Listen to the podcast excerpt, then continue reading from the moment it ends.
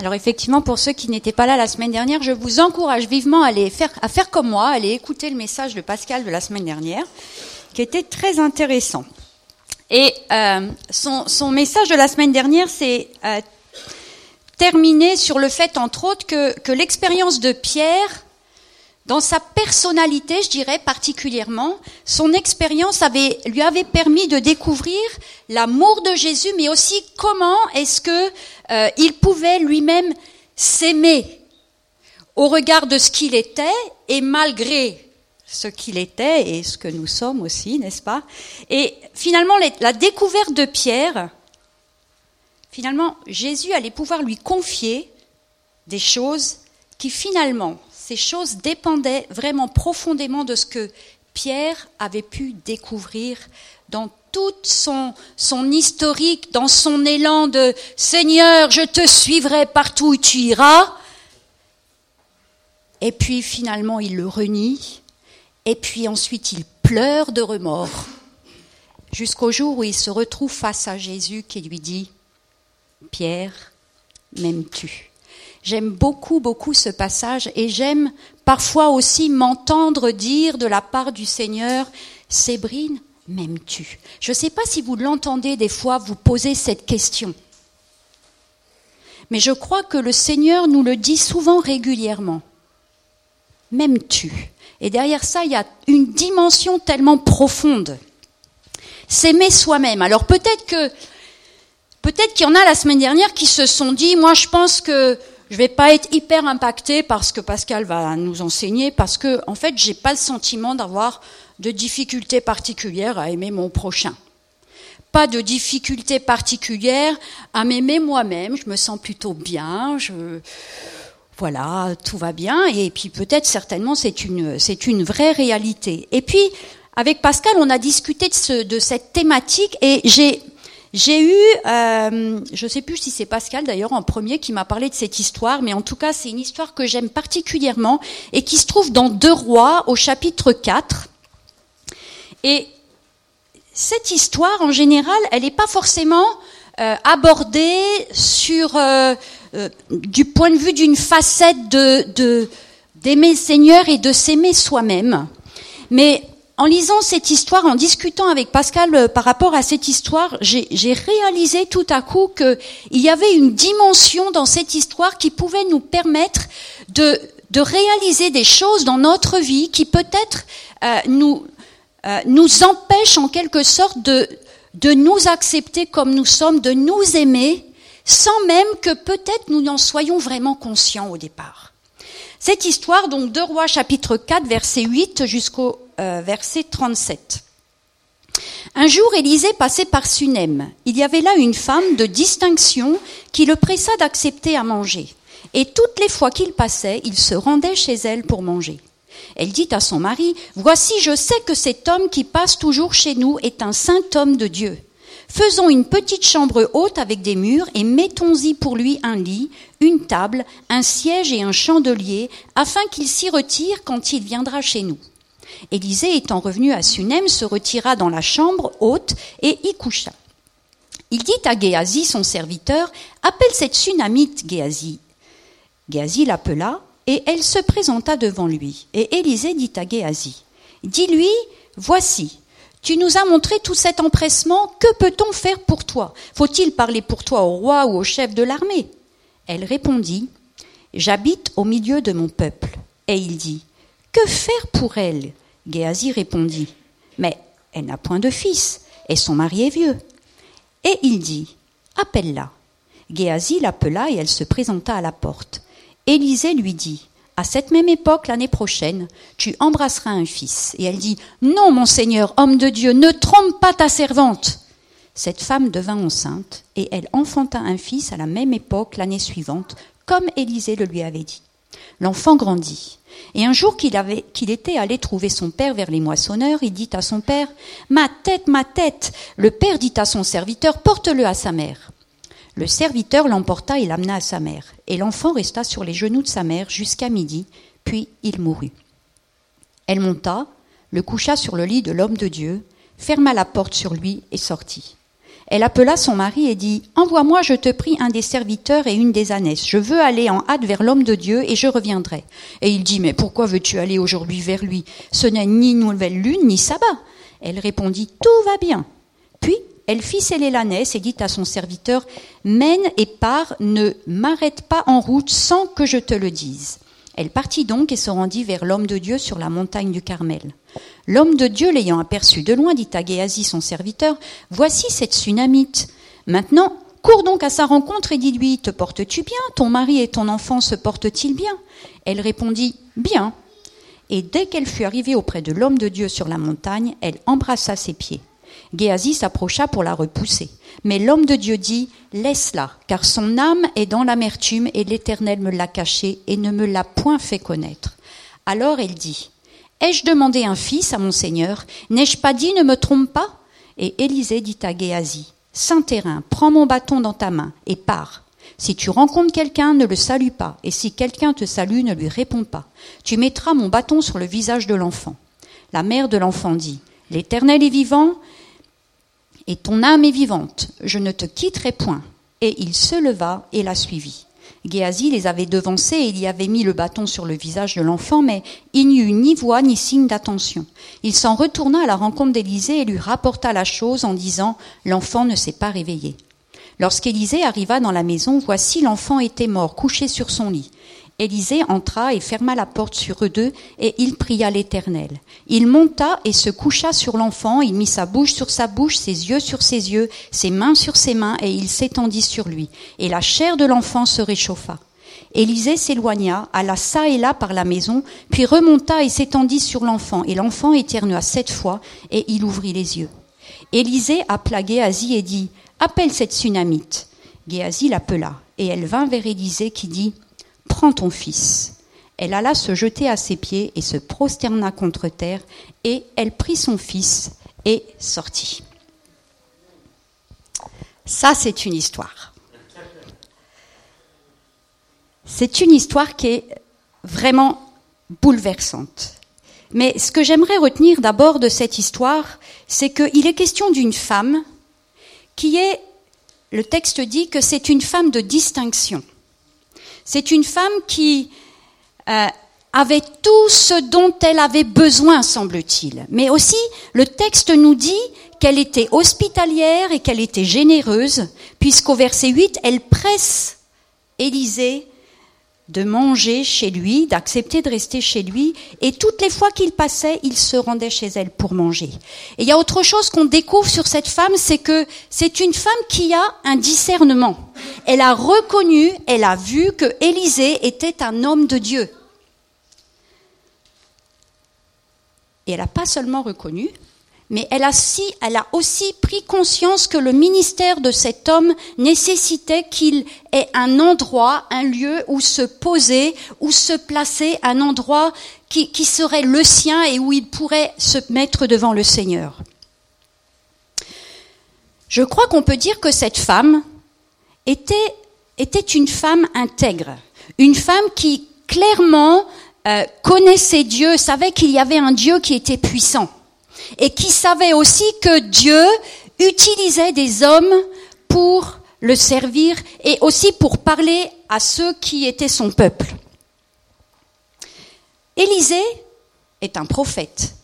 Et je pense qu'Élisée a bien senti dans son cœur, et ça, des fois, ça nous arrive aussi à nous, de sentir quelque chose de bon quand on est en contact avec certaines personnes. Et je pense que le prophète Élisée savait, avait ressenti dans son cœur que cette femme avait un cœur pur, un cœur intègre, et qu'elle était complètement dans ce qu'elle offrait au prophète, complètement désintéressée. D'ailleurs, preuve en est c'est que Élisée, à partir du verset 12, alors que cette femme euh, l'accueille tellement, on ne sait pas vraiment depuis combien de temps, mais vraisemblablement depuis un bon moment, qu'elle accueille ce prophète et vraisemblablement aussi son serviteur, Élisée voudrait l'honorer. Et il a beau chercher, il ne trouve pas d'idée pour l'honorer. Et il trouve pas d'idée, et du coup, il va même voir son serviteur pour lui dire, euh, t'as pas une petite idée mais ce qui est intéressant, c'est que Élisée, il cherche à l'honorer dans quelque chose qu'elle ne peut pas obtenir elle-même. L'exemple est clair. Faut-il parler pour toi au roi ou au chef de l'armée? C'est comme si quelqu'un disait Faut-il parler pour toi à M. Macron ou au ministre de l'armée ou je ne sais quel autre responsable On sait très bien que nous, on n'a pas un accès direct. Élisée ne sait pas quoi lui offrir. Et Dieu, là, va utiliser le serviteur pour mettre la puce à l'oreille, on dirait aujourd'hui, au prophète, hé, hey, t'as pas remarqué, elle n'a pas de fils. Et là, il est évident, elle n'a pas de fils, son mari est vieux, ça veut dire c'est quelque chose qui n'est pas et qui semble-t-il ne peut pas être. Et quelque chose qu'elle ne peut pas contrôler, ni elle, ni son mari, ni personne autour d'elle. Alors, Élisée se présente à elle et lui dit, l'année prochaine, à la même époque, tu auras un fils. Et là, comment réagit cette femme? Cette femme, au verset 16, elle dit, non, mon Seigneur, homme de Dieu, ne trompe pas ta servante. Là, on a une réaction d'une femme qui nous semble, qui nous semble différente de celle qu'on a l'impression avoir découvert au début de cette histoire on a ça, et puis ensuite plus rien. On ne sait pas ce que le prophète lui a répondu. On ne sait pas s'il y a eu un échange. On ne sait pas si Élisée a essayé de la convaincre que si c'était possible. Plus rien.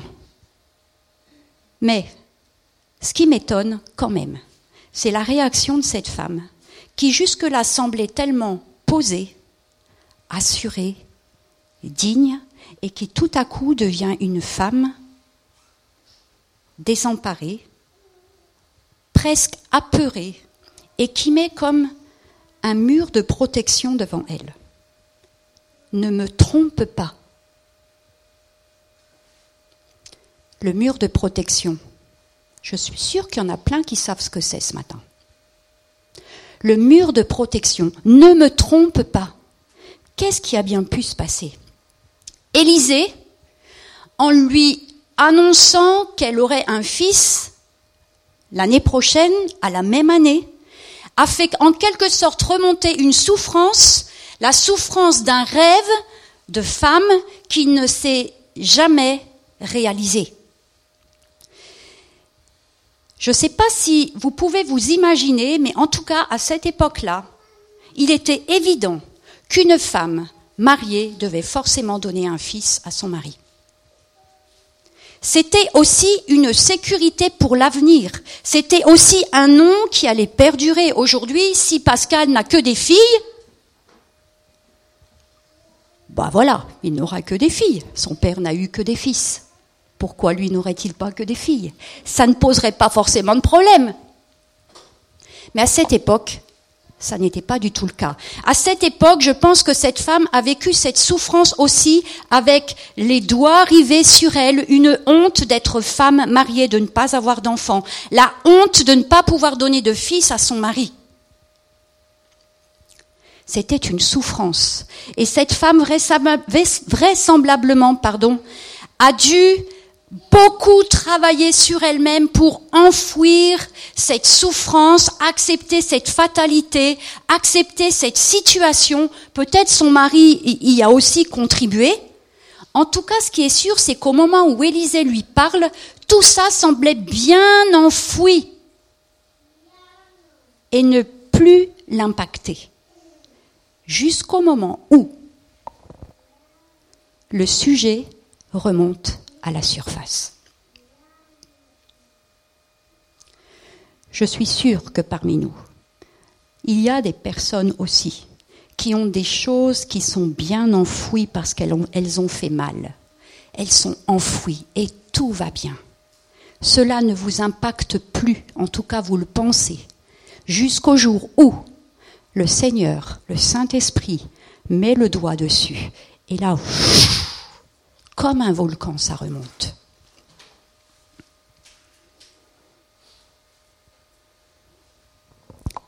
Je pense que cette femme, vu la réaction qu'elle a, avait vraisemblablement non seulement fait, euh, on pourrait dire, fait le deuil d'avoir un enfant, mais je ne crois pas une seule minute, et je pense qu'on est tous pareils, je ne crois pas une seule minute que cette femme ait pu faire ça sans se poser des questions.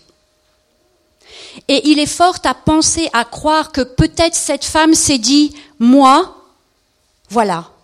Pourquoi toutes les autres autour? Parce que c'était quand même rare. Et nous savons que ça reste encore rare. Mais cette femme a dû se dire, moi, je n'y ai pas le droit. Vous avez déjà dit ça? Moi, je n'y ai pas le droit. Moi, je ne peux pas. Moi, je ne mérite pas. Moi, je ne mérite pas. Je crois que cette femme, si elle avait surmonté cette souffrance, elle n'aurait pas réagi de cette manière. En tout cas, elle n'aurait pas dit ne me trompe pas. Elle aura dit Waouh Génial J'y croyais plus Elle aurait sauté au cou du prophète. Mais là, c'est pas ce qui s'est passé. Là, vous remarquerez qu'elle a oublié qu'il était prophète. Et ce qui lui a fait oublier qu'elle était prophète, c'est qu'elle pensait qu'il était prophète pour les autres, mais pas pour elle. Parce que ce qu'il disait, ce qu'il pouvait dire, ce qu'il pouvait annoncer aux autres, c'est parce qu'il le méritait les autres. Mais elle, elle ne le méritait pas. Et elle sait au fond d'elle, elle s'est bien dit au fond d'elle que ça n'arriverait jamais, que ça fait pas partie de sa vie et qu'elle, que tout simplement, elle n'y a pas le droit. Et pourtant, cette femme, on l'a vu, était une femme qui, qui connaissait Dieu, qui croyait en Dieu, qui avait un discernement. Mais elle avait conclu que son rêve ne se réaliserait jamais parce que les années avaient passé. Est-ce qu'il ne vous est jamais arrivé de conclure à la place de Dieu que votre rêve ne se réaliserait jamais Parce que tout simplement, vous en avez aussi conclu que vous ne le méritiez certainement pas? Cette femme avait une blessure qui était profondément installée. Elle s'est posé des questions, elle a analysé, elle a essayé de comprendre. Moi, je ne sais pas comment vous êtes, mais moi, ce que je sais, c'est quand quelque chose ne vient pas, alors là, je réfléchis dans tous les sens. Je réfléchis. Pourquoi? Pourquoi Pourquoi Et vous savez où est toujours la finale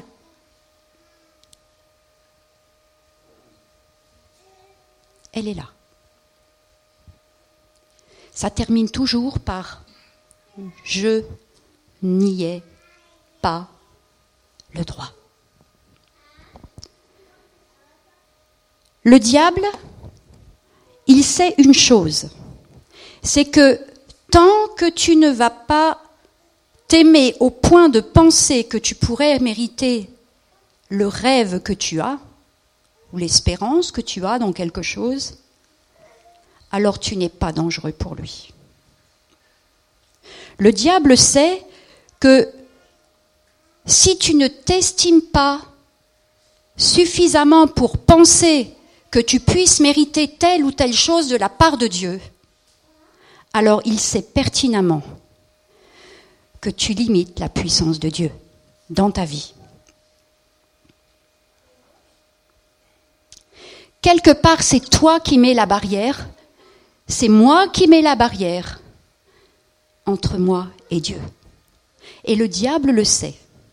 Et le diable s'arrange pour nourrir cela en nous. Nous mettons une limite, parce que nous mettons une limite aussi à ce que nous pensons de nous-mêmes.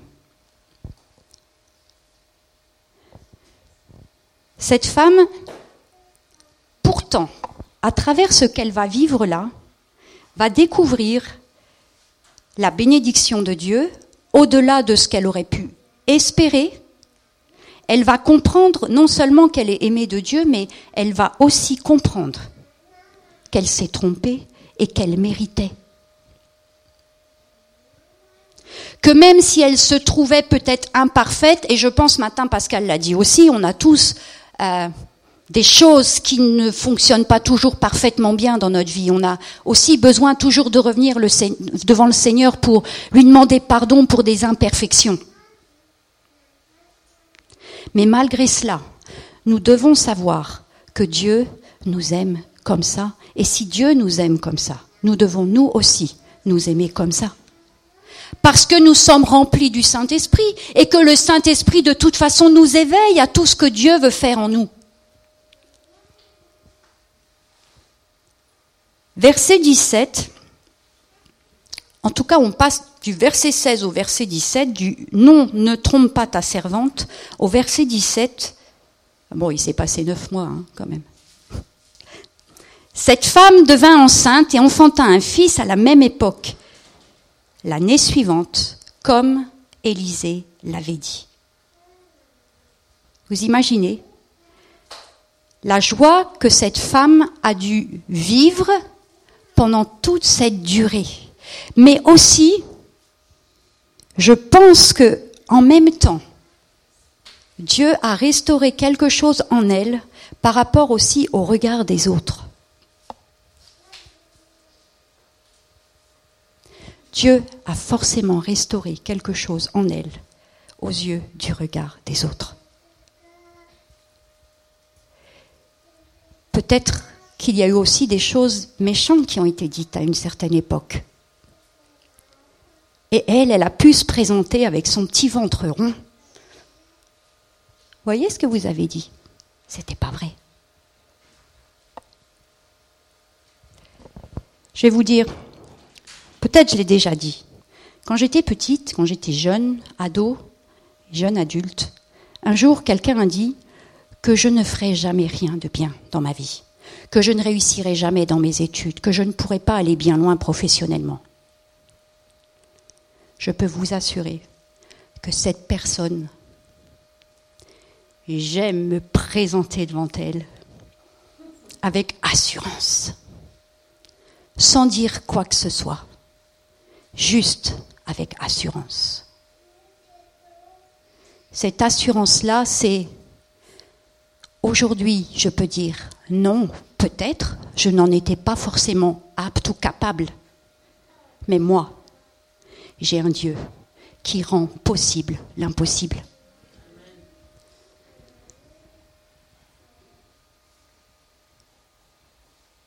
Cette femme arrive maintenant un moment qui Je ne sais pas comment elle a vécu vraiment ça, mais quand on lit cette histoire, on doit se dire, mais elle a dû être juste désespérée. Au verset 20, alors que son fils était parti avec son père à la moisson, peut-être le soleil tapait très fort, peut-être a-t-il eu une insolation, on ne sait pas vraiment ce qui s'est produit. Toujours est-il qu'il avait très mal à la tête, qu'il est raccompagné auprès de sa maman, et que quelque temps plus tard, il meurt sur les genoux de sa mère. Et là, cette femme, plutôt que de pleurer toutes les larmes de son corps, de courir vers son mari pour lui dire il est mort, notre fils est mort, c'est horrible, c'est catastrophique. Elle dit rien. Elle pose son fils dans la chambre du prophète, sur le lit du prophète et elle décide de partir, elle prend une ânesse, un serviteur pour la conduire, et elle est déterminée. Elle trace, on dirait, elle trace. Elle part. Et là, Élisée la voit arriver, et là on est encore surpris. Élisée, zéro révélation. Tiens, il y a la tsunamite qui arrive. Et il envoie son serviteur en bienvenue. Est-ce que ton mari va bien? Ton fils va bien? Et là, il répond Bien, tout va bien. Le serviteur ne l'intéresse pas du tout. C'est pas devant le serviteur qu'elle veut dire quelque chose. C'est devant celui qui lui a dit que Dieu lui donnait le cadeau qu'elle attendait depuis si longtemps. Et là, on voit que quand elle arrive, elle se jette aux pieds du prophète. Je ne sais pas comment elle s'y est jetée, mais en tout cas, le serviteur, il intervient. Et vous savez ce que c'était cette, manière dont elle s'est jetée aux pieds du prophète? Parce que ça, ça mérite une attention particulière. Elle s'est jetée aux pieds du prophète en signe d'humiliation et de vénération. En signe d'humiliation et de vénération. Et là, au verset 27, Élisée sent quelque chose. Et il dit à son serviteur, non, non, laisse-la. Parce que là, son âme est dans l'amertume. Ici, le terme amertume, ça veut dire affligé, profondément affligé. Ça ne veut pas dire, quand on lit amertume, on peut penser rancœur. C'est pas du tout dans ce sens-là. C'est vraiment dans un esprit d'affliction profonde. Et c'est comme ça qu'elle vient se présenter devant le prophète. Le prophète dit, L'Éternel me l'a caché et ne me l'a point fait connaître. Encore une fois, le prophète, tout prophète qu'il est, Dieu ne lui dit rien. Dieu ne lui révèle rien, si ce n'est que cette femme est affligée. Mais non seulement le prophète, Dieu ne lui dit rien par rapport à, la mort de cet enfant, il ne lui révèle pas ce qu'il est en train de faire, ce qu'il veut faire avec cette femme. Pourquoi toutes ces circonstances? Pourquoi cette circonstance douloureuse? Et moi j'aime le verset 30. Alors qu'il veut envoyer son serviteur avec son bâton, cette femme, en gros, lui dit, tu fais ce que tu veux avec ton bâton et ton serviteur. C'est pas ça. Je veux pas de ton serviteur, je veux pas de ton bâton. Je veux toi. Et je pense que cette femme, elle a dû être d'une détermination sans faille, parce que là, le verset 30 nous dit, il se leva et l'a suivi. Ce que femme veut, Dieu veut. C'est un prophète, elle lui dit, non, non, non, mon gars, tu ne vas pas rester là et envoyer ton serviteur, tu vas venir avec moi. Parce que c'est toi qui m'as dit que j'aurais un fils, alors maintenant c'est toi qui viens avec moi. Parce qu'elle sait quelque chose qu'elle ne savait pas avant que le prophète lui parle. Même si là, elle lui rappelle, est-ce que je ne t'ai pas dit, ne trompe pas ta servante. Et quand l'enfant est arrivé, elle a su et elle a compris que le prophète ne l'avait pas trompé, mais que derrière ça, non seulement le prophète ne l'avait pas trompé, mais Dieu ne l'avait pas trompé. Et Dieu l'avait vu. Et Dieu avait vu sa souffrance. Et Dieu voulait mettre un terme au mensonge qu'elle nourrissait depuis tant d'années, qu'elle n'était pas digne, qu'elle n'avait pas le droit, qu'elle n'était pas assez bien. Cette femme était déterminée. Je crois qu'elle avait fait l'expérience, véritablement l'expérience de la manifestation de l'amour de Dieu envers elle. mais dans sa, détermination. Elle refuse,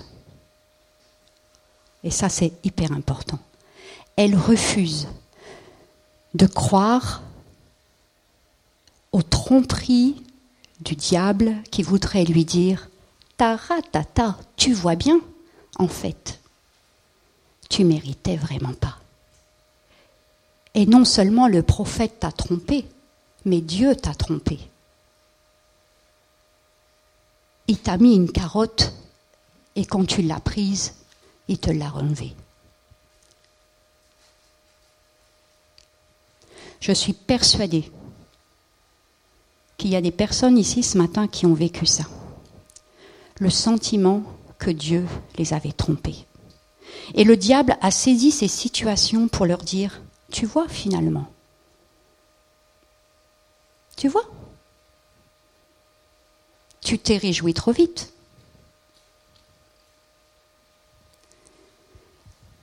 Cette femme, dans sa détermination, refuse de se laisser tromper par les circonstances. Et elle va vers celui qu'elle sait être celui qui peut tout.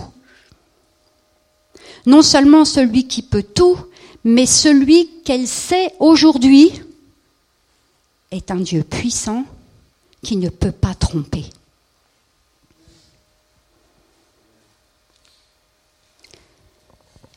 Elle va au pied du prophète dans l'humiliation et quelque part en vénérant. Elle reconnaît l'autorité de Dieu. Elle reconnaît la toute-puissance de celui qui lui a donné ce Fils. Combien de fois avons-nous reçu des choses de la part de Dieu? Et une circonstance, peut-être des mois ou des années plus tard, arrive et on fait comme si on n'a pas eu quelque chose d'extraordinaire de la part de Dieu. Regardez le peuple d'Israël. Qui en a vu des miracles? Là, pour le coup, ils en ont vu, et ils en ont vu, et ils en ont vu encore. Et combien de fois est-ce qu'ils se sont plaints? Combien de fois est-ce qu'ils ont presque tourné le dos à Dieu? Combien de fois est-ce qu'ils se sont plaints? Combien de fois est-ce que je me suis plaint? Combien de fois est-ce que vous vous êtes plaint de ne pas avoir ce qu'il faut, alors que Dieu vous a tellement déjà béni Mais pire que ça, combien de fois Alors que Dieu avait essayé de nous montrer à quel point nous méritons. Et on a chanté ce matin des chants euh, juste formidables sur l'amour de Dieu, sur la fidélité de Dieu, sur la grâce imméritée dont nous bénéficions chacun d'entre nous. Cette femme se lève et elle demande au prophète de, le suivre, de la suivre.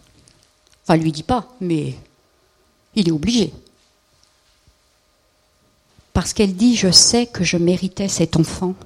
Dieu me l'a prouvé. J'ai appris à connaître ce Dieu que je ne connaissais pas.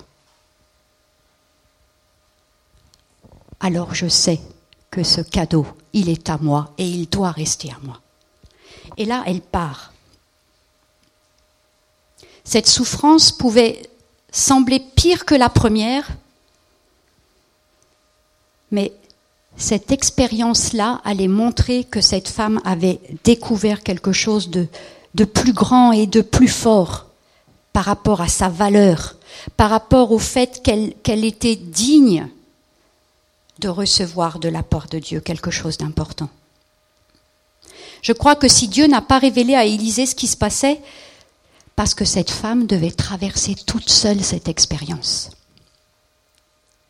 Je crois qu'il y a des fois, le Seigneur ne révèle pas. Je ne sais pas si ça vous est déjà arrivé, de vous sentir dans une solitude juste horrible, où vous avez l'impression que vous êtes profondément mal, mais personne ne le voit. Personne ne le voit.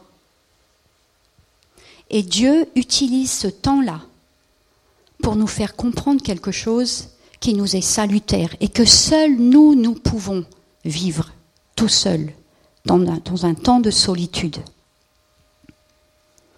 Cette histoire, je crois, elle est très éclairante. Ce qui m'a frappé dans cette histoire, vous savez, c'est que cette femme, elle aime Dieu, elle sert Dieu et pourtant elle vit et elle sert Dieu avec une souffrance enfouie. Et cette histoire nous montre que nous pouvons être des chrétiens engagés, nous pouvons servir le Seigneur même, nous pouvons agir, faire plein de choses, et pourtant vivre avec une souffrance au fond de nous-mêmes. Et cette souffrance, elle a un impact sur ce que nous pensons de nous-mêmes. Quelque part, il reste en nous quelque chose qui nous dit, tu es béni, mais attention, il y a quand même une limite à la bénédiction que Dieu va te donner, parce que toi, tu limites, tu limites tout simplement ce que tu peux avoir le droit de la part de Dieu.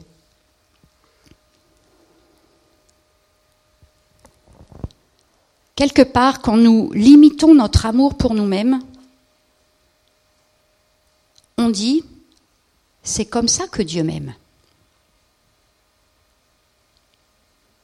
On pense que Dieu ne peut pas nous aimer plus que nous, nous nous aimons. On met une limite à l'amour de Dieu envers nous par rapport à l'amour que nous avons pour nous-mêmes. Et nous mettons une limite aux bénédictions que Dieu peut nous donner par rapport aux limites que nous nous mettons nous-mêmes par rapport à nous. Et c'est aussi comme ça qu'on aime son prochain. On évalue les bénédictions possibles de nos proches par rapport à ce que nous voyons d'eux.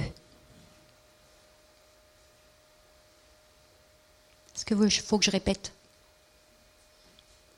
On évalue la bénédiction que l'autre peut avoir par rapport à ce que nous voyons de lui. Je l'ai fait ça. Peut-être parce que l'autre nous ressemble un petit peu.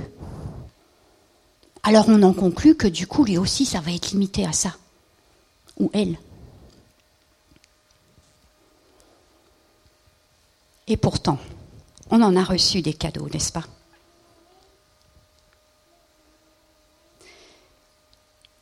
Je crois que comme cette femme, il y a beaucoup de chrétiens même engagés. Des chrétiens sérieux. ce matin, vraisemblablement, euh, il n'y a que ça assis sur ces chaises.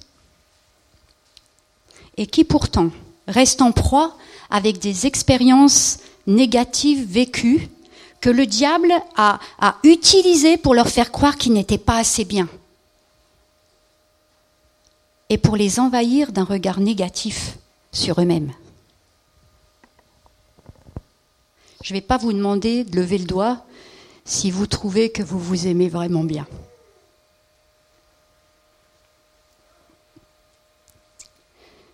Mais je pense que ce matin, le Seigneur veut vraiment interpeller. Et je crois que le Seigneur veut aussi interpeller des personnes dont personne ne sait qu'il y a une souffrance enfouie. Mais le Seigneur veut vous faire cheminer, vous personnellement, pour que vous compreniez une dimension. Ce matin, on a chanté Ouvre les yeux de mon cœur. On a, on a aussi chanté par rapport à la lumière. Je crois que le Seigneur veut vraiment éclairer, éclairer, orienter un éclairage précis dans un domaine précis. Et je suis persuadée que ce matin, il y en a qui sont déjà interpellés. Le diable continuera toujours de chercher à, à, mettre en nous une limite par rapport à nous-mêmes. Je peux vous dire que j'ai vécu pendant des années de cette manière-là. Et quand je vous dis des années, c'est vraiment des années où j'ai pensé qu'il y avait une limite, où j'ai pensé que je n'étais pas assez bien pour pouvoir aller plus loin que là où j'étais. Et à un certain moment, le Seigneur m'a vraiment interpellé. Interpellé par rapport à ce que je voyais de moi-même. Et ce que je voyais de moi-même, je le voyais par rapport à ce que les autres avaient pu dire que j'étais. Conclure sur ma vie. Vous savez, ces prophètes euh, qui ne sont pas des prophètes, mais je veux dire les gens qui sont autour de vous et qui disent des choses. Tu feras pas ci, feras jamais ça. Et patati et patata. Le Seigneur m'a éclairé un jour là-dessus et je crois qu'il m'a vraiment euh, accompagné à fixer mes regards non plus sur ce que j'avais entendu, mais véritable est venu dans ce monde. Cette lumière, c'est la parole. La parole est lumière. Cette lumière, c'est Jésus. Et vous savez, je me suis rendu compte que bien qu'en ayant compris cela, c'était un enjeu du diable de faire en sorte de nous limiter. Un jour, alors que nous étions dans une, une réunion avec un orateur, il y a euh, eu un temps de prière et il y avait quelqu'un qui était avec lui, qui exerçait le ministère, et le Seigneur lui a dit de venir me voir. Et cette personne m'a dit la chose suivante, euh, les paroles que les hommes, enfin les hommes, hein, euh, ça veut dire les, personnes, hein, les paroles que les hommes ont prononcées sur ta vie t'ont mis dans une cage. Mais aujourd'hui, le Seigneur dit que toutes ces paroles n'ont plus aucun pouvoir n'ont plus aucun pouvoir sur toi et que tu peux maintenant œuvrer librement dans le ministère. Ouh Je peux vous dire je suis ressortie de cette réunion. J'aurais pu sauter comme un kangourou. J'étais dans un élan extraordinaire. Ça venait confirmer toutes mes prières que je déversais devant le Seigneur depuis tellement longtemps. Les semaines ont passé, les mois ont passé. Et un jour, je suis en discussion avec quelqu'un qui m'est très proche. Et on n'est pas d'accord. Moi, je suis pas toujours d'accord avec tout, peut-être vous aussi. Et on n'est pas d'accord. Et comme j'ai un tempérament quand même assez... Euh, voilà.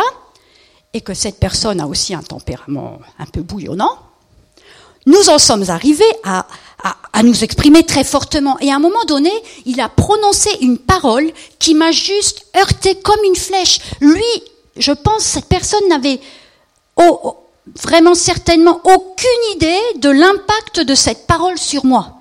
Mais le diable a utilisé cette parole pour me dire, tu vois, tu vois, il a raison. Il a raison. Tu n'es pas quelqu'un de vraiment bien. Il a raison. Tu n'es juste quelqu'un d'important. Il a raison. Tout ça, à la seconde où il a prononcé ça, ça s'est déclenché comme, comme quand on appuie sur lecture sur notre lecteur CD. Et ça m'a suivi pendant des jours, pendant des semaines des semaines et des semaines où je me sentais chaque jour m'anéantir un petit peu plus. Au même moment où j'entrais aussi dans, quelque chose où je devais être sûre de moi, je me sentais complètement insécurisée. C'était juste horrible.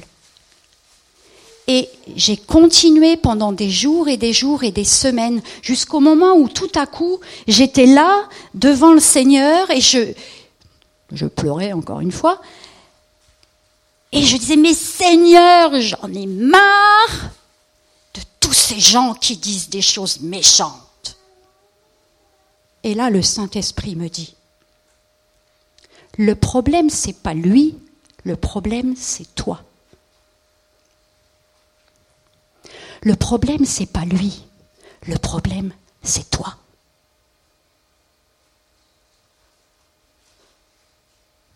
Et là, je peux vous dire, je me suis sérieusement mise devant le Seigneur. Et je lui ai dit, OK Seigneur, c'est moi le problème. Je veux bien l'admettre. Mais c'est quoi le problème? Le Seigneur m'a montré que j'avais pardonné à ceux qui m'avaient fait du mal, mais que je n'avais pas changé pour autant mon regard sur moi-même. Et chaque fois qu'une circonstance comme celle-là, ayant été heurtée pendant mon enfance par des paroles négatives à mon encontre, chaque fois que j'entendais une parole négative, ça revenait comme une valeur qui est négative, qui à nouveau me collait à la peau. Et le Seigneur m'a amené aussi à lui demander pardon, de penser des choses par rapport à moi-même alors que lui-même ne le pense pas.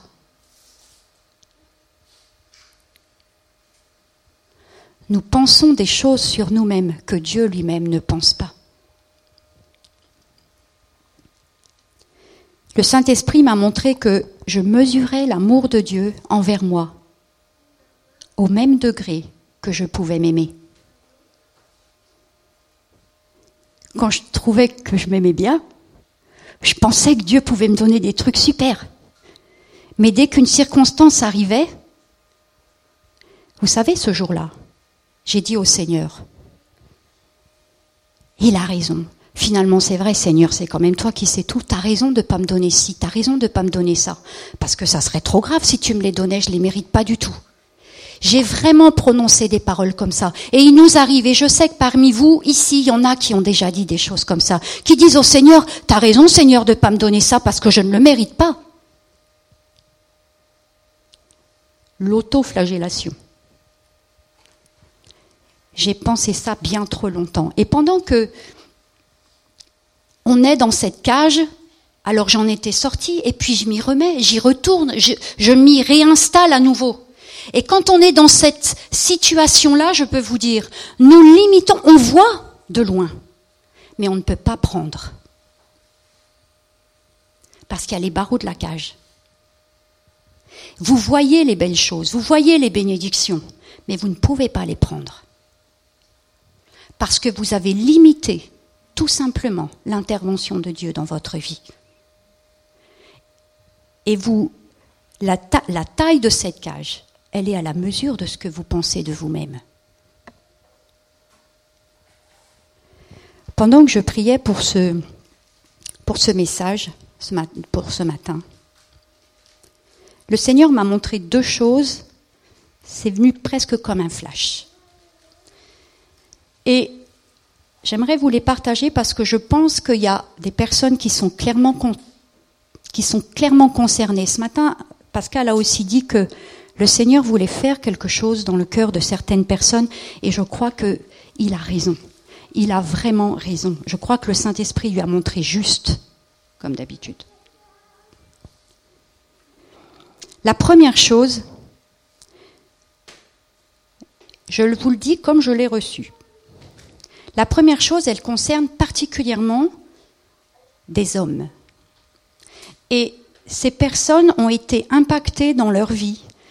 Et l'amour qu'ils ont d'eux-mêmes et, et ce qu'ils pensent mériter de Dieu est lié à des échecs qu'ils ont vécus dans leur vie. Des échecs qui ont atteint quelque chose de leur identité. Et la deuxième chose, la deuxième situation, c'est que des personnes sont limitées, ça ressemble un petit peu à ce que moi j'ai pu vivre d'ailleurs, traitance physique et psychologique. Quelque part, elles, ont, sont aujourd'hui de bons chrétiens qui leur ont fait vivre des souffrances, toujours avec les effets sur eux-mêmes et leur dire que il veut maintenant, comme cette femme, chauffer le corps de cet enfant. En même temps, il réchauffait notre cœur. Il réchauffe pour y donner une vie plus grande et plus puissante que ça. Mais personne ne bénéficie vraiment.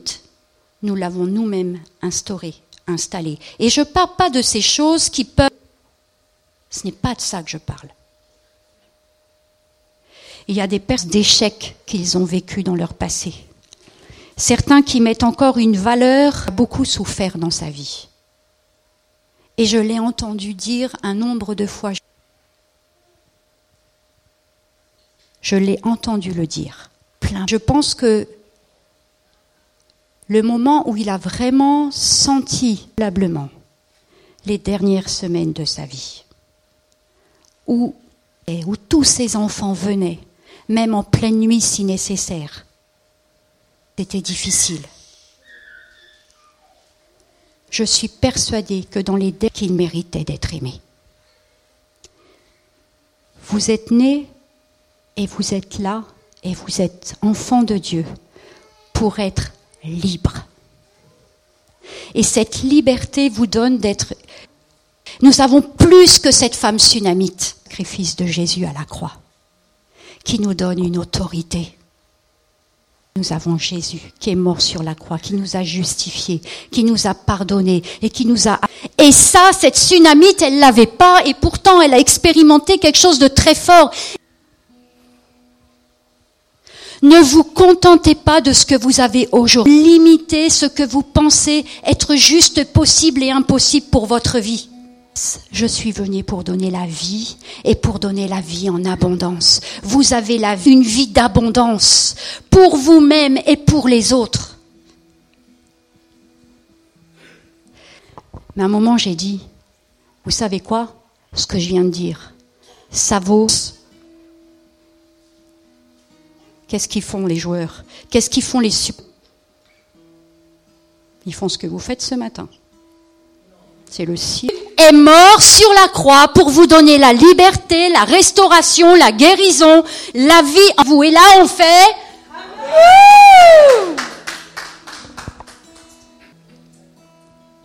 Vous pouvez entendre les plus bons sermons de la planète.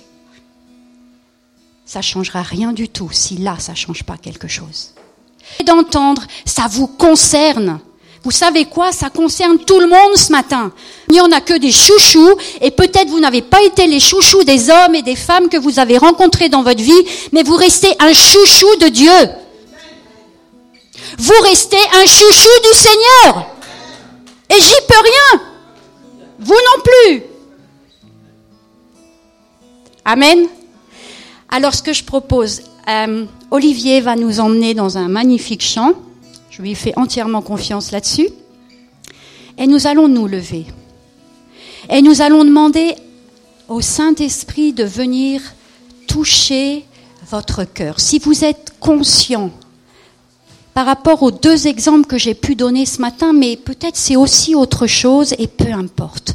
Mettez-vous devant le Seigneur, fermez les yeux, concentrez-vous devant celui qui, qui juste ce matin est venu vous parler. Et j'aimerais vous dire, vous chassez de votre pensée tout ce qui peut venir vous dire, c'est pas pour toi, t'es trop minable pour mériter ça. Vous balayez ça de votre pensée. Vous vous posez, vous vous placez en autorité parce que vous avez l'autorité du Seigneur. Je refuse tous les mensonges du diable et ce matin je prends à bras le corps la bénédiction que Dieu veut m'accorder ce matin parce que je ne veux plus une vie seulement, mais je veux une vie abondante. Je veux, et qu'importe mes imperfections, qu'importe ce qui me manque, qu'importe mon passé, Dieu m'aime et je peux m'accepter comme je suis et que ce qui est imparfait, Dieu le rend parfait. Mes limites, Dieu rajoute à mes limites. C'est lui qui comble, c'est lui qui vient parfaire. Et le Seigneur, le Saint-Esprit va vous toucher ce matin. Et si vous avez besoin qu'on prie avec vous, ça peut se passer à votre chaise. Le Saint-Esprit, ouh, il bouge, il va, il vient, il n'a pas besoin de nous pour ça. Mais si vous avez besoin qu'on prie avec vous, alors vous vous avancez et on va prier pour vous. Mais ce matin, je crois que le Saint-Esprit veut vraiment agir dans des cœurs en particulier qui ont déjà pris beaucoup de territoire, mais qui en ont encore à remporter et qui pensent que peut-être là où ils en sont, c'est là où, où, où c'est la limite. Mais non, le Seigneur te dit ce matin, ce n'est pas la limite. C'est comme l'horizon. Regarde à l'horizon. Tu vois un horizon, mais il y a encore plus que derrière l'horizon. Seigneur, je veux louer ton nom ce matin. Saint-Esprit, je te rends grâce. Je te remercie de ce que tu fais maintenant dans les cœurs. Je te prie d'entendre les prières. Je te prie d'entendre les cris qui s'élèvent vers toi. Ce cri qui se lève et qui te dit, Seigneur, si seulement ça pouvait être aujourd'hui. Et le Seigneur te dit, oui, ça peut être aujourd'hui. Si tu ouvres ton cœur, si tu es disposé, si tu es prêt, alors oui, c'est aujourd'hui. Et demain, tu ne verras plus jamais les choses comme tu les voyais juste jusqu'à aujourd'hui. Tu ne verras plus de limites, il n'y aura plus de cage, il n'y aura plus de barreaux. Et même si c'est une cage où il reste peut-être que quelques barreaux, le Seigneur veut les faire sauter tous pour te donner un champ de liberté.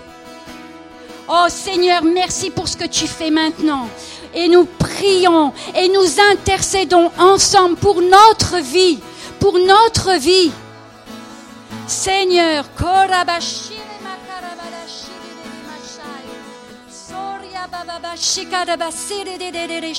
Et Seigneur, je veux prendre autorité ce matin en ton nom et dire à l'ennemi, tu es vaincu. Tu ne peux plus tenir ces personnes, ces âmes limitées et tu cesses ces mensonges.